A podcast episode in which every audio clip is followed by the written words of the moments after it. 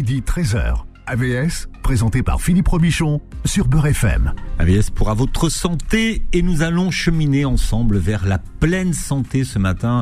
Et mon invité est Sophie Benabi. Bienvenue Sophie. Merci beaucoup Philippe. Vous êtes praticienne en Ayurveda et comme beaucoup de mes invités, vous avez quitté l'autoroute. Vous êtes passé euh, des systèmes d'information RH à praticienne en Ayurveda. Elle était où la sortie de l'autoroute? Euh, en fait, elle s'est fait euh, assez euh, rapidement puisque euh, c'est en 2017 que je suis partie de, de mon travail euh, d'ingénieur en informatique. Ça me parlait plus du tout et ça n'avait plus du tout de sens et euh, je me voyais pas en fait faire carrière dans ce domaine. C'est votre corps hein, qui a donné l'alerte en premier. Exactement. J'ai eu des mots en fait. J'ai commencé à somatiser euh, mon mal-être euh, professionnel dans mes genoux. Et euh, mon genou s'est bloqué, et c'est plusieurs euh, semaines d'ailleurs, plusieurs mois même. Et euh, c'est grâce à ça que j'ai commencé à réfléchir et à me dire, Hum, là, il y a quelque chose qu'il va falloir que, que je prenne en compte et que je réfléchisse vraiment à la suite. Alors quand on remonte dans votre arbre généalogique, il y a votre grand-mère d'origine algérienne kabyle de Tizi Ouzou qui vous soignait avec les outils de la nature. Et alors elle utilisait quelque chose qu'un ORL m'a pas forcément conseillé, c'est qu'elle vous mettait de l'huile d'olive chaude dans l'oreille avec de Exactement. Il m'a dit faut faire attention, ça peut crever les tympans. Alors oui, parce qu'il faut pas le faire si vous avez les tympans bien sûr percés. Voilà. faut toujours euh, toujours vérifier avant.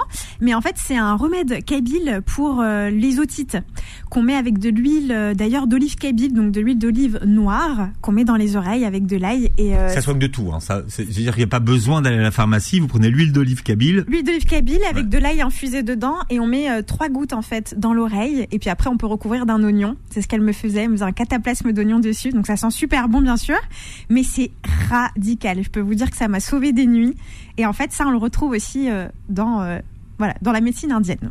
Bon. Le Benabi de votre nom, c'est votre grand-mère? C'est ma mère, euh, c'est mon père, excusez-moi, c'est mon père. Oui, Ouais. D'accord. voilà. Et votre grand-mère kabyle, c'est euh, c'est pas Benabi? Alors ma grand-mère kabyle c'est Rassoul. D'accord. je veux pas, je veux pas être indiscret, mais je, vous avez grandi sans votre père et Oui. vous êtes construite sans lui, et Oui. ça vous a euh, permis finalement de trouver votre colonne vertébrale et votre identité. Pourquoi? Bah parce qu'en fait, ça force euh, à se débrouiller tout seul, euh, à croire en soi, à démultiplier ses forces aussi en, en représentant un peu ce côté euh, masculin et maternel qu'on n'a Mm. pas eu au final. Parce que vous l'avez pas connu votre Non, papa. pas du tout. Je l'ai Ouais. vu qu'une seule fois, justement en Kabylie, une seule fois dans toute ma vie. C'est un peu ma maman qui a, voilà, qui a, qui a, bah, qui a eu ce rôle de papa et qui m'a tout de suite, euh, comment dire, euh, enseigné ce développement un peu masculin au niveau de, du, du caractère en fait. Alors, vous- mais vous êtes 100% kabyle alors. Je suis 100% Kabyle des deux côtés, du père et de la mère. Et, et Sophie, ça vient d'où De fait- quelle région ça vient, ça vient de quelle région de Kabylie, la Sophie Alors d'aucune, hein, bien sûr, euh, sans voilà, sans, sans vous étonner. En fait, c'est parce que la sage-femme de ma mère euh, qui l'a couchée euh, s'appelait Sophie. À la base, je devais m'appeler Myriam. Et euh, ma mère a eu un, un coup de foudre pour ce prénom euh, parce que euh, ça avait un petit peu maturé dans son esprit et elle s'est dit tiens c'est un signe et je vais l'appeler Sophie. Comme Sophie Marceau. Exactement. Vous rêvez de faire de la radio, donc ce matin vous en faites, mais vous rêvez d'en faire à des fins plus, on va dire, plus professionnelles, justement pour vulgariser ce que c'est que la Yurveda. Pourquoi cet amour des mots et cette envie de faire de la radio? Parce que je trouve ça euh, je trouve ça magnifique de pouvoir porter en fait euh, des messages par la voix. La voix je trouve ça euh, je trouve ça très magique en fait. Et, ça permet voilà de toucher les oreilles des, personnes intéressées de, faire avancer en fait les, les cheminements intérieurs et, et voilà c'est ce contact à la voix euh, qui est qui est très proche en fait de l'être qui me qui me parle beaucoup Alors c'est intéressant ce que vous dites parce que vous faites partie de la nouvelle génération. Moi tout le monde me dit oh mais la radio c'est fini, tu sais maintenant, c'est les tout. réseaux sociaux, c'est- pas du tout c'est YouTube, c'est non. Non, on écoute encore la radio. Les podcasts, en fait, euh, sont très à la mode. C'est de la radio, les C'est de la podcasts. radio, exactement, exactement. Et je trouve que ça, ça a une magie particulière. Alors vous avez publié plusieurs livres sur la Yurveda. Je cite le grand livre de l'alimentation ayurvédique chez le Duc. Oui. Alors il y a Yur- il y a Yurveda, mon programme automne-hiver, et il y a Yurveda, mon programme printemps-été chez. Jouvence Édition. Mais il y en a d'autres, un livre que vous avez Oui. écrit euh, sur la Yurveda. Sur les rituels beauté et le premier oracle de l'Ayurveda français aux éditions Très Daniel. Et à noter que c'est la première émission euh, que, que je consacre à la Yurveda en toutes ces années. Et Dieu sait qu'on m'en a souvent demandé des émissions sur la Yurveda. Je savais pas par où commencer. Euh, alors, j'ai appris finalement que l'Ayurveda, c'est une médecine reconnue par l'OMS depuis 1982. Tout à fait. C'est pas du tout une médecine parallèle. Non, c'est une vraie médecine avec un vrai système euh, de santé. D'ailleurs, euh, ça a été reconnu aussi en 1947 euh, après la colonisation britannique par les Indiens. Donc ça a été reconnu assez tard en fait au final et c'est adopté par 70% des Indiens. Donc, sachant qu'en fait, en Inde, on se soigne gratuitement avec l'Ayurveda. Donc, c'est vraiment la médecine de, de, tous les tous les Indiens. Et en France, malheureusement, elle n'est pas encore reconnue bah, comme système de médecine. Bon, alors en France, on est toujours un peu en retard sur tout, et puis on a des problèmes avec tout. Ça, c'est En termes de médecine, on est. C'est une catastrophe. C'est une catastrophe. Alors que euh, dans d'autres pays, euh, par exemple la Russie, on va avoir la Suisse, la Roumanie, l'Ayurveda est reconnu comme médecine. Il y a des vrais médecins mm. qui peuvent euh, qui peuvent pratiquer l'Ayurveda. Donc oui, c'est un vrai système médical qui fait partie aussi du patrimoine médical en fait mondial. Donc c'est pour dire son importance. On se forme comment à l'Ayurveda aujourd'hui? Alors aujourd'hui, euh, on peut se former en fait en France dans certaines écoles qui vont en fait s'appuyer sur ce qu'on appelle les textes classiques, donc les traités ayurvédiques. Ça s'appelle comment les, les Védas. Les Védas. Les Védas, exactement. Donc il y a plusieurs ouvrages comme ça et en fait dedans on va retrouver absolument euh, toutes les bases de cette médecine ayurvédique.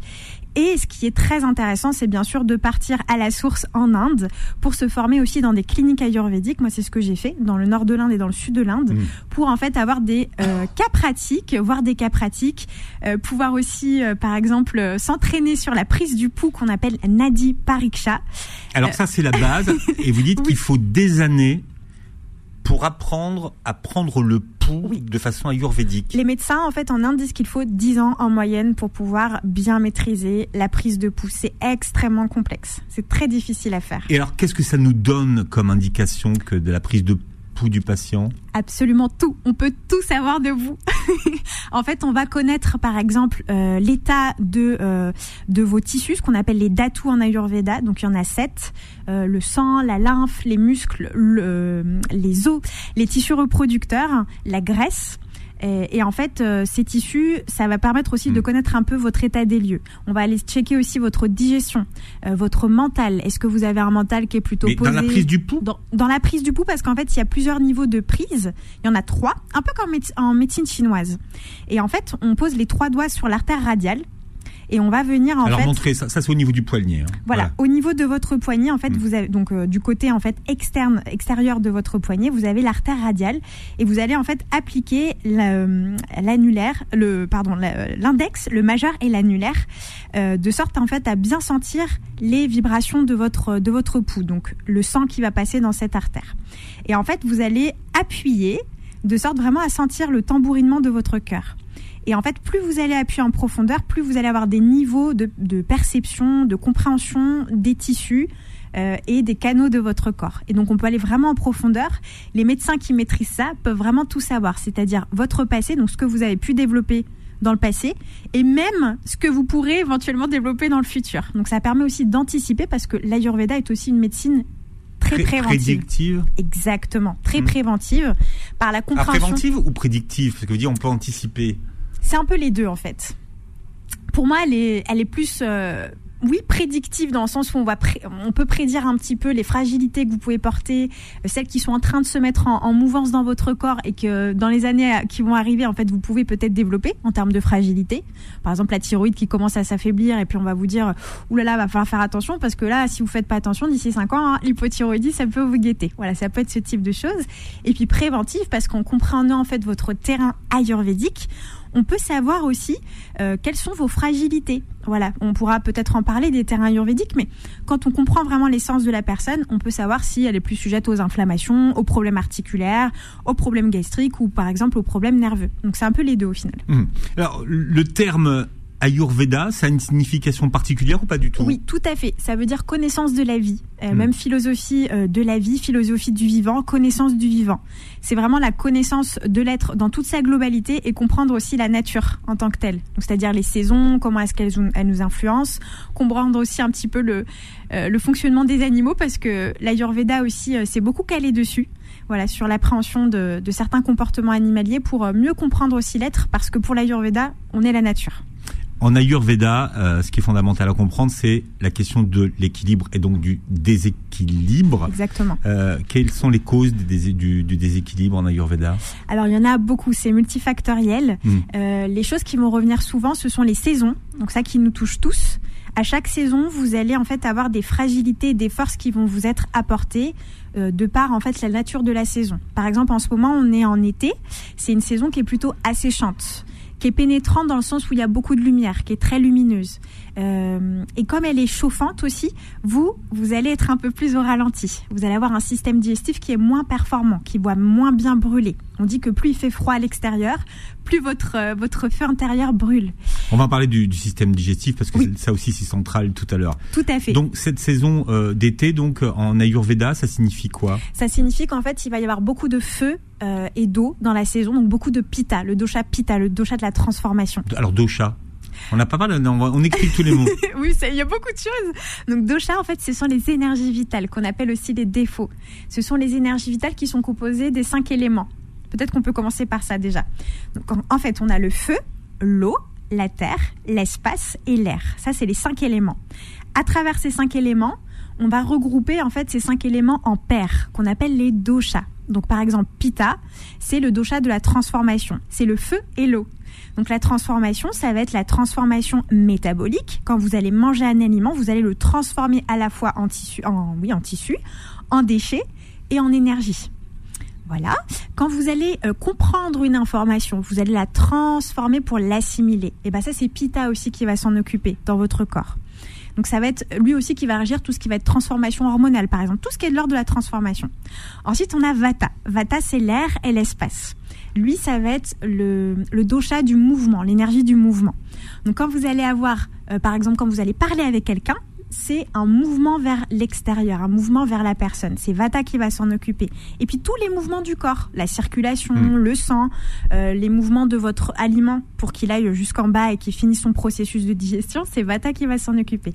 Et la dernière énergie, c'est Kapha. Oui, mais elle est toute seule. De quoi? Non, y a, on, on- a fait deux paires là. Oui, Mais- oui, le- et le dernier, c'est Kapha. Kapha, c'est euh, la terre et l'eau. Ah, pour- parce que Vata, c'était l'air et Ah l'espace. oui, c'est ça, oui, d'accord. Donc on, peut avoir des énergies qui regroupent des, Exactement. des éléments qui ont déjà été pris. En fait, chaque dosha va être composé de deux éléments à chaque fois. Et donc kapha, c'est la cohésion. C'est euh, par exemple la cohésion des articulations, les liquides, le liquide synovial dans les articulations, c'est kapha. Tout ce qui va être protection, le mucus aussi, c'est kapha qui va le gérer. Et lorsque vous faites preuve de protection vis-à-vis d'un autre être, c'est votre kapha qui est en mouvement dans votre dans votre esprit. Voilà. Donc ça, c'est les trois énergies. Bon, Sophie Benabi, vous avez une mission aujourd'hui. Vous devez nous apprendre déjà la première initiation à la Yurveda. AVS revient dans un instant. Midi 13h. AVS, présenté par Philippe Robichon sur Beurre FM. Voilà, elle n'est pas devenue kinésithérapeute, mais elle fait quand même des massages. Hein. C'est Sophie Benabi, mon invitée. Rappelle que vous êtes praticienne en Ayurveda. C'est comme ça qu'on dit praticienne en Ayurveda en, France. Hein. Oui, c'est tout à fait ça. C'est Voilà. la bonne appellation. Vous avez euh, écrit plusieurs livres sur la Ayurveda et pour nous c'est important parce que euh, ben, on n'y connaît rien. Même si la Ayurveda est très populaire aujourd'hui, et alors il y a, il y a un vrai, euh, il y a un vrai tourisme médical en Inde hein, aujourd'hui de, de personnes qui partent euh, euh, faire- des retraites. Exactement, des panchakarmas, ce qu'on appelle le fameux panchakarma. Donc c'est la, la cure de régénération euh, totale euh, du corps et de l'esprit, où on se nettoie et on se régénère vraiment en profondeur. Hmm. Et on dit qu'on gagne des années euh, de vie quand on fait un panchakarma. C'est vrai? Oui. La principale idée reçue qu'on a et l'image qui nous vient à la à l'esprit, c'est vous savez l'huile qui tombe sur la. Oui, le shirodhara. C'est ça. ouais. Exactement. C'est la, la pratique la, plus répandue ou c'est réducteur de le réduire à ça? C'est hyper réducteur, mais c'est une première porte d'entrée en fait euh, pour euh, pour les personnes en général qui viennent à la Ayurveda. C'est souvent par les soins corporels, notamment l'abhyanga. Je sais pas si. euh, Alors, en fait, c'est un massage ayurvédique qu'on trouve souvent, vous savez, dans les euh, dans les établissements zen, euh, voilà, pour se faire masser. Donc l'abhyanga, c'est le massage de tout le corps, voilà, du front jusque jusqu'au doigt de pied avec des huiles chaudes. Et le shirodhara dont vous parlez, c'est effectivement un soin qui commence à vachement se démocratiser en France, qui est une coulée en fait d'huile ou de lait chaud avec des plantes sur le front, de sorte à vraiment euh, apaiser le système nerveux et c'est très Mm. très bon pour euh, pour le stress. Et pourquoi vous n'êtes pas devenu kiné alors? Parce qu'en fait, j'étais pas très très bonne en maths au début. Et, euh, et puis en fait, euh, bah, j'avais d'autres voilà, d'autres compétences où j'avais envie de d'explorer un peu plus. Et en fait, les ressources humaines, c'est ce qui m'appelait euh, au moment où j'ai fait mes études.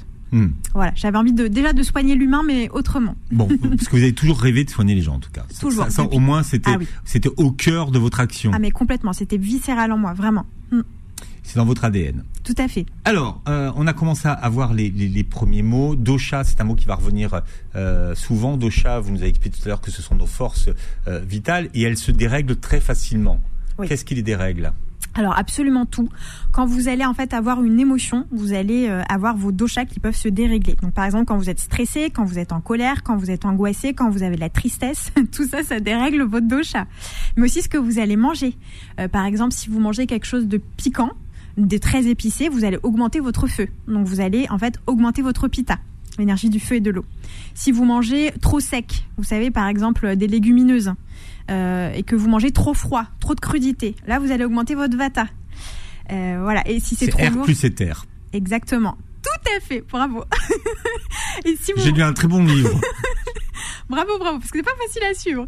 Et si vous mangez trop lourd, trop carné, euh, des choses trop grasses ou trop frites par exemple, vous allez augmenter votre terre et votre eau. Donc votre kappa. Exactement, tout à fait. Ça s'écrit Kapha Kapha, et ça se prononce kapha ou kappa. ou Kappa. Tout à fait. Et du coup, donc euh, voilà ça. Il va y avoir la température, les saisons encore une fois, et puis euh, en fait absolument tout ce que vous allez faire va impacter vos doshas. C'est c'est tout ce que vous êtes et tout, tout ce avec quoi vous êtes en contact. Moi, ça m'a passionné. hein. Je veux dire, il y a juste une question de vocabulaire, mais après, Oui. après, après, ça va très vite. D'autant que dans vos livres, vous euh, vous proposez des tests pour déterminer ce qu'on appelle le profil ayurvédique. Alors, chacun d'entre nous a un profil ayurvédique. Qu'est-ce que ça dit de nous finalement? Alors, ça s'appelle la, pra, la prakruti, pour que je le prononce bien, ou la prakriti si vous préférez, la constitution. Et en fait, cette constitution, c'est votre terrain ayurvédique depuis que vous êtes, depuis que vous avez été conçu dans le ventre, dans le ventre de votre maman. Et c'est votre terrain ayurvédique qui va vous guider jusqu'à la fin de votre vie. Il ne change jamais. Il est immuable.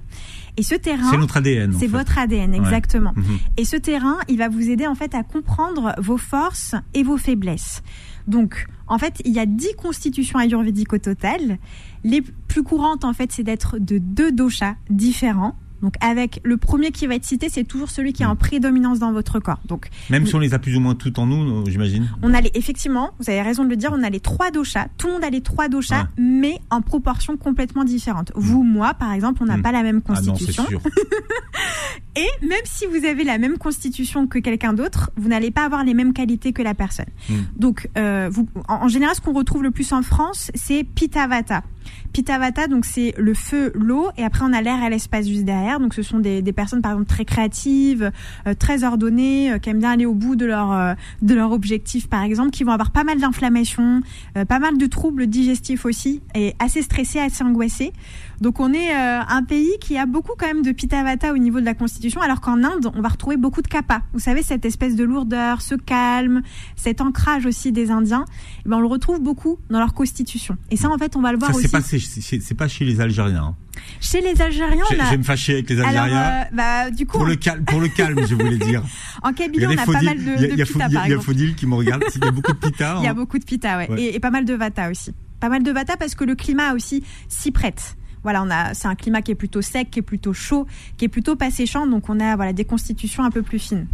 Alors j'aimerais qu'on parle de euh, du feu digestif qu'on appelle Agni, Agni. Agni, exactement. Donc quels sont les, les différents types de feux digestifs qui existent? Alors, il y en a quatre différents. Donc, vous avez euh, Sama Agni, c'est le feu digestif parfait euh, qu'on devrait tous avoir. C'est le feu digestif où on va avoir en fait aucun problème. Donc, pas de gaz, pas de ballonnement, pas de roux, on digère tout, tout passe bien. Et la langue est bien rose quand vous tirez la, la langue le matin. C'est un indicateur de l'état de votre feu digestif. Donc, vous tirez la langue et vous regardez s'il y a des dépôts. S'il y a des dépôts, À faire le matin, c'est ça à faire le matin à jeun ou après euh, la digestion, donc trois heures après votre repas. Et là, vous regardez. En général, c'est pas très beau à voir. hein. Il y a toujours des dépôts blanchâtres, jaunâtres, qui montrent que vous digérez pas bien. Surtout si on est en, en état de jeûne, en fait. Oui, en fait, euh, normalement, Oui. à jeun, vous Mm. devriez avoir la langue rose et sans dépôt. Là, ça veut dire que votre digestion est optimale. Ça existe, il y en a, mais c'est de plus en plus rare. Ensuite, vous avez Vishamagni. Vishamagni, c'est le feu digestif irrégulier. Ça, c'est le plus courant. C'est celui où, vous savez, on a les gaz, les ballonnements, les rots. On va avoir une faim qui est irrégulière. Euh, on va avoir, euh, en fait, parfois on va bien digérer, parfois pas. C'est très irrégulier, comme le vent. Vous voyez, c'est très mobile. Voilà, ça manque de stabilité digestive.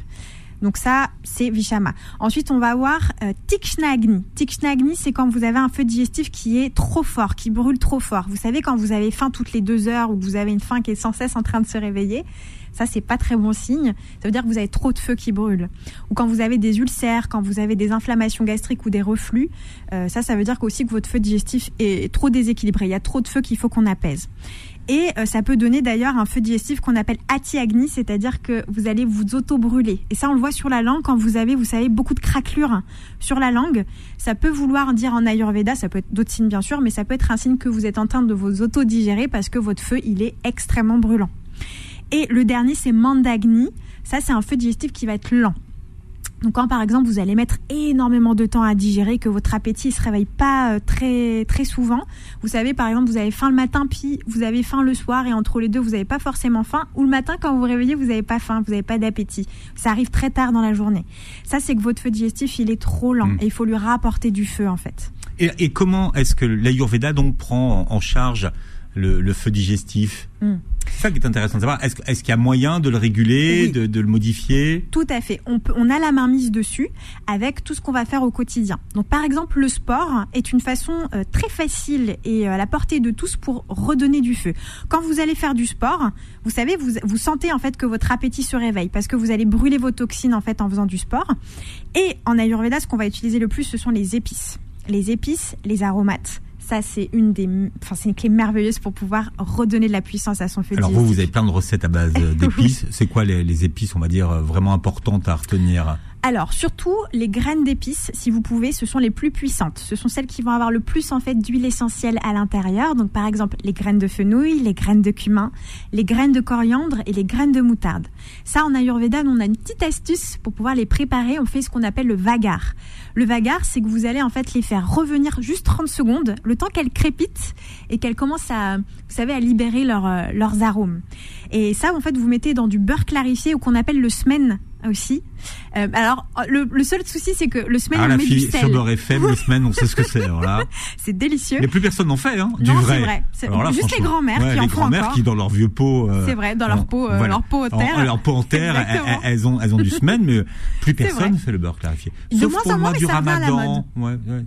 Oui, c'est vrai, mais ça revient un peu à la mode justement avec ce fameux ghee, ce beurre clarifié, qui est mais qui est juste magnifique pour la Alors, santé. Le ghee, c'est la version indienne. C'est la version indienne sans sel. Dans le semaine, on met du sel, mais dans la version euh, ghee, on met pas de sel. Donc après, c'est comme vous le préférez. Donc vous les conservez dans le... Alors on les fait revenir dans le ghee ou dans de l'huile d'olive, juste 30 secondes. Et en fait, ça, ça va la faire éclater et ça va libérer ces substances actives. Et du coup, vous allez pouvoir nourrir votre système digestif en faisant cette petite préparation. Et les poudres d'épices, donc par exemple les plus puissantes pour le système digestif, on va retrouver le gingembre, le fenugrec, on va retrouver euh, bah, encore le cumin qui est une des épices phares. Et nous, en fait, on a Ayurveda, on a des petits mélanges comme le tricatou. C'est en fait un mélange de poivre, de poivre long qu'on appelle le pipali, peut-être que vous connaissez, et le gingembre. Alors ça, c'est une euh, bombe atomique pour redonner de la puissance au C'est votre razelanout à vous, ça? Exactement, c'est notre razelanout à nous. Tout à fait. Donc vous faites un petit mélange. On fait un petit mélange, sachant que les poudres d'épices, faut toujours les mettre en fin de cuisson parce que plus ça sent bon quand vous cuisinez, plus les substances actives sont dans l'air. Donc ça, c'est aussi la petite astuce, c'est de mettre toujours les mm. poudres d'épices à la fin parce que sinon vous allez en fait malheureusement euh, avoir peu de, de, de substances actives dans votre donc, ce qui veut dire que d'un point de vue préventif euh, et curatif, on peut les utiliser à chaque repas. Exactement. À chaque repas, et plus c'est lourd dans votre plat, par exemple, si vous faites des choses avec de la viande, des pommes de terre, du riz, du blé, tout ça c'est considéré comme lourd en Ayurveda et ça demande beaucoup de puissance digestive. Donc, quand vous, quand vous allez préparer ce type d'aliment, mettez des épices chauffantes, gingembre, cumin, euh, de la menthe, euh, du même le ras el hein, ça peut être tout à fait ayurvédique euh, avec le combo d'épices que ça contient. Par exemple, pour la digestion, c'est absolument sublime. Et ça permet de booster la digestion, c'est ça que ça veut dire? Oui, tout à fait. Parce qu'en fait, en ayurveda, c'est la digestion, c'est la base de toute la santé. Donc, de votre bonne combustion, de votre bonne métabolisation, mm. mais aussi de votre état émotionnel. Bah, vous savez, en fait, c'est le, les fameuses études sur le microbiote Pour nous en Ayurveda, ça s'appelle Agni. Voilà, c'est c'est un peu le microbiote. Agni, feu Agni. digestif. Tout à fait. Voilà. Et le but, c'est de réduire l'amas.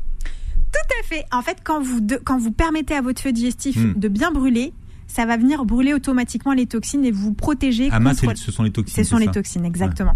Et AMA, en fait, les toxines, elles vont se, co- se coller dans les endroits humides de votre corps. Donc c'est pour ça que je parlais de la langue tout à l'heure, parce que c'est le reflet des toxines que vous avez à l'intérieur de votre système digestif. Les articulations aussi, vous savez, tout ce qui est problématique articulaire, polyarthrite rhumatoïde par exemple, pour nous en Ayurveda, c'est la conséquence d'un feu digestif qui ne brûle pas suffisamment et de trop d'amas dans le corps, de trop de toxines. Donc ça va vraiment dans les endroits humides. Et plus vous faites brûler votre feu digestif avec les épices, avec le sport, avec la respiration, le pranayama par exemple, enfin il y a plein de techniques pour ça, plus vous vous protégez euh, de ce type de troubles. Bon, je fais le malin, mais des informations que je vous donne ce matin, j'ai trouvé dans un très bon livre qui s'appelle Le Grand Livre de l'alimentation ayurvédique aux éditions Le Duc. Je parlais de vous, enfin c'est Laura Asmar qui me parlait de vous euh, Ah. euh, là, il y a 15 jours ou 3 semaines. Elle m'a dit, vous, vous allez voir Sophie, elle est formidable. Elle avait raison. AVS revient dans un instant. Midi 13h. AVS, présenté par Philippe Robichon sur Beurre FM. Avec Sophie Benabi qui est avec nous. Euh, Je rappelle que vous êtes praticienne en Ayurveda. On vous retrouve sur les réseaux. Alors comment, s'appelle votre... euh, votre marque, on va dire? Alors elle s'appelle Les Aventures Vertes de Sophie. Donc sur YouTube, Instagram et Facebook. Pourquoi les aventures vertes de Sophie? Alors ça, c'était au, au tout début en fait euh, de ma pratique. Euh, Pourquoi les aventures vertes? Parce qu'au tout début, en fait, je savais pas encore euh, vers quoi j'allais. Et pour moi, la vie, est, bah, forcément, hein, c'est une grande aventure. Donc je voulais pas me cantonner à un domaine parce que je savais pas encore exactement dans quoi me spécialiser. Et vert parce que c'est euh, la couleur de la nature, de de l'amour. hein, c'est le chakra du cœur. Euh, voilà, de la liberté. Pour moi, dès que j'imagine la liberté, c'est la couleur verte. Comment vous expliquez la mode de l'Ayurveda aujourd'hui? En fait, Alors, les- euh, Mode, vous êtes d'accord avec ça ou? C'est pas très beau, je trouve, euh, mode, mais en même temps, ça reflète un peu l'engouement, effectivement, euh, de ces dernières années pour, euh, pour cette médecine indienne. Je pense que c'est aussi une quête de sens, une quête de compréhension euh, de, de ce qui arrive, en fait, à chacun d'entre nous. euh, de mieux se connaître aussi. Enfin, en fait, les gens qui viennent me consulter, par exemple, pour l'Ayurveda, c'est vraiment souvent ça. C'est mieux me connaître, mieux m'appréhender, mieux me comprendre, mieux me lire. Parce qu'en Ayurveda, on a plein d'outils justement pour euh, mieux se, se, se décortiquer en quelque sorte.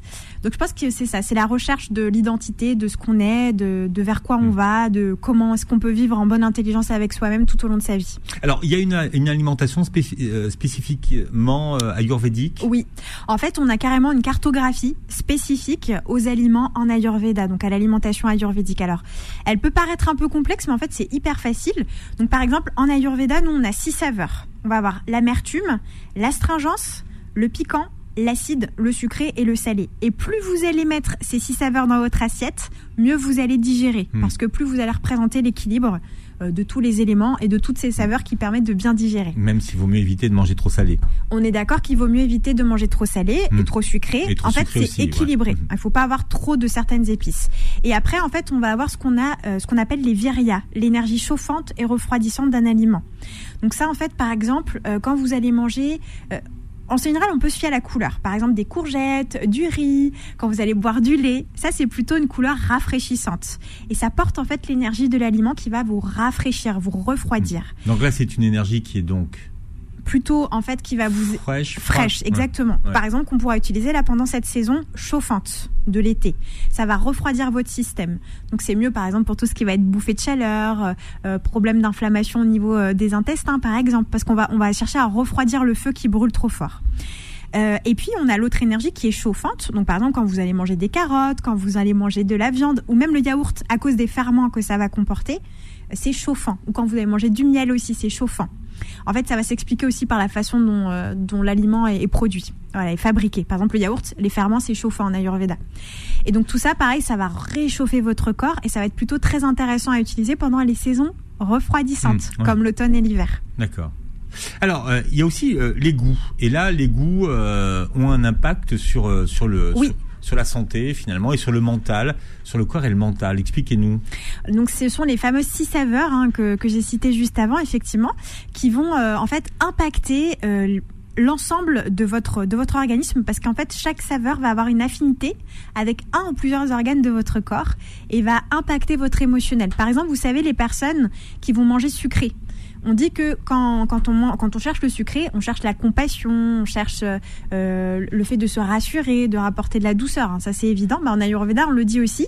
Par exemple, les personnes qui sont très en colère, qui vont avoir beaucoup d'irritabilité, on va leur conseiller de manger des choses un peu plus sucrées. Quand on dit sucré, c'est pas le sucre des gâteaux ou les bonbons. C'est le sucre qu'on va retrouver dans l'aliment de manière naturelle. Le fameux amidon, par exemple, qu'on peut retrouver dans le riz, dans le blé, mais aussi dans la noix de coco, dans le lait, dans, dans les yaourts. Tout ça, c'est le côté sucré, en fait, qui va venir apporter de la stabilité. Lactose le lactose. Parce que pour nous, le lait, par exemple, en Ayurveda, c'est... Euh, il y a une façon de le, de le, boire et de le consommer, ça peut être intéressant d'ailleurs. Ah Alors, en fait, en Ayurveda, pour le rendre plus digeste, on va le faire bouillir, mais d'abord on le dilue avec euh, deux fois son volume en eau. Donc, par exemple, vous prenez une tasse de lait et vous mettez deux tasses d'eau vous le faites bouillir et vous rajoutez des épices à l'intérieur. Donc par exemple, les épices qui vont super bien avec, euh, avec le lait, c'est la cannelle, la cardamome ou encore le curcuma avec un petit peu de poivre. Et là, vous permettez à votre système digestif de bien digérer, votre lait. Exactement. En Ayurveda, il existe euh, des aliments qui ne peuvent pas s'associer. Quelles sont les associations incompatibles? Oui, c'est ce qu'on appelle Viruda Ahara. Donc quand vous mangez ce type d'incompatibilité alimentaire, vous allez venir en fait euh, appauvrir la force de votre agni, votre feu digestif. Et du coup, vous allez créer des toxines. Et en Ayurveda, c'est une des raisons aussi qui explique voilà, les, les maladies qu'on peut avoir euh, par la suite, qu'on peut développer si on mange trop souvent ce type d'incompatibilité. Donc par exemple, vous allez avoir la viande ou le poisson qu'on va mélanger avec du lait. Ça, c'est une catastrophe au niveau de la digestion. Vous allez en fait affaiblir votre feu digestif et, alourdir en fait hmm. votre feu digestif. Parce que le lait, c'est lourd à digérer, la viande et le poisson aussi. Donc vous associez deux aliments qui ne s'associent pas très bien au niveau de la digestion. Vous avez aussi par exemple tout ce qui va être viande avec le radis. Parce que c'est acidifiant, ça va faire fermenter votre viande à l'intérieur de votre système digestif et vous créez des toxines. Vous avez les œufs avec la tomate. Donc ça, par exemple, la fameuse chuchuka qu'on a, que moi j'adore manger aussi. Tellement bon. Et on est d'accord. Mais malheureusement, au niveau digestif, vous pouvez aussi vous observer. Est-ce que ça donne des gaz? Est-ce que ça vous donne des ballonnements? Est-ce que ça vous donne des douleurs gastriques? Soyez bien en observation de comment vous digérez ce type d'association. Ça, ça va vous mettre aussi sur la piste de c'est pas très bon pour moi. Et les œufs avec la tomate, euh, c'est pas tout le monde qui le digère bien en fait quand bah, on regarde. c'est pas à cause des œufs, c'est à cause de la tomate. En fait. Non, je sais pas. Non, mais, c'est vrai que la, tomate est compliqué à digérer et les gens le savent pas toujours. C'est tout à fait ça. Parce qu'en fait, c'est très acidifiant au niveau du système digestif, la tomate. Et par exemple, la tomate, pour bien la digérer, on va plutôt l'utiliser avec du basilic et plutôt seul. On évite de trop l'associer. Vous savez, les fameuses salades avec plein d'ingrédients plus vous mettez que salade et, et, enfin tomate et concombre, c'est pas forcément le bon combo. C'est pas toujours le bon combo pour tout le monde. Il y a certaines personnes qui vont très bien le digérer, hmm. mais ceux qui ont une puissance digestive faible vont pas bien le digérer. Ça va donner des douleurs digestives en fait, et ça loupe pas. De toute façon, les crudités c'est compliqué à digérer de manière générale pour les gens. Mhm. sauf en été. Et du coup, euh, vous avez aussi les bananes avec le lait, vous savez, dans le fameux smoothie du matin qu'on peut adorer prendre. Et ben ça, pareil, c'est très acidifiant et c'est très lourd à digérer. Ça peut donner beaucoup de mhm. problématiques digestives. Et si on prend du lait de soja ou enfin, qui est pas du lait, alors vous avez raison, un, jus de soja ou euh, oui, ça passera mieux. Le mhm. lait végétal avec ce type d'association, c'est très bien. Par exemple, la crème végétale, au lieu de prendre la crème fraîche, quand vous faites du, du, poisson ou de la viande, c'est très très bien. Ça, c'est parfait. D'autres associations à éviter? Euh, Alors, après, on a les épinards avec les graines de sésame, mais ça, c'est pas hyper courant euh, chez nous. Non, franchement, non. Oui, le miel et le beurre en égalité. Ça, c'est assez courant. Vous savez, dans les tartines du matin, on aime bien faire ça bah ça pareil, c'est pas très bon en fait de mettre la même quantité. En fait, en Ayurveda, on va dire qu'il faut mettre plus de l'un ou de l'autre, mais pas en égale quantité, et faire chauffer son miel. C'est une catastrophe et c'est pas du tout bon au niveau des propriétés de votre miel. En fait, plus vous faites chauffer votre miel, donc c'est-à-dire au-delà de 38 degrés, quand vous mettez votre miel, vous savez, dans votre tasse fumante d'eau euh, de tisane, vous allez en fait abîmer les propriétés de votre miel et vous allez rendre les molécules instables, ce qui va venir en fait perturber votre digestion. Ou pour faire du ralbelouse ou pour faire du ralpelouse. Exactement, tout à fait. Et donc tout ce qui va être pâtisserie à base de miel où vous allez chauffer ou même du pain d'épices, enfin peu importe, mais vous allez en fait euh, malheureusement euh, bah, tuer votre miel en faisant ça. Qu'est-ce qu'on boit pendant les repas? De l'eau tiède ou de l'eau bouillie refroidie. Alors, Alors expliquez la différence.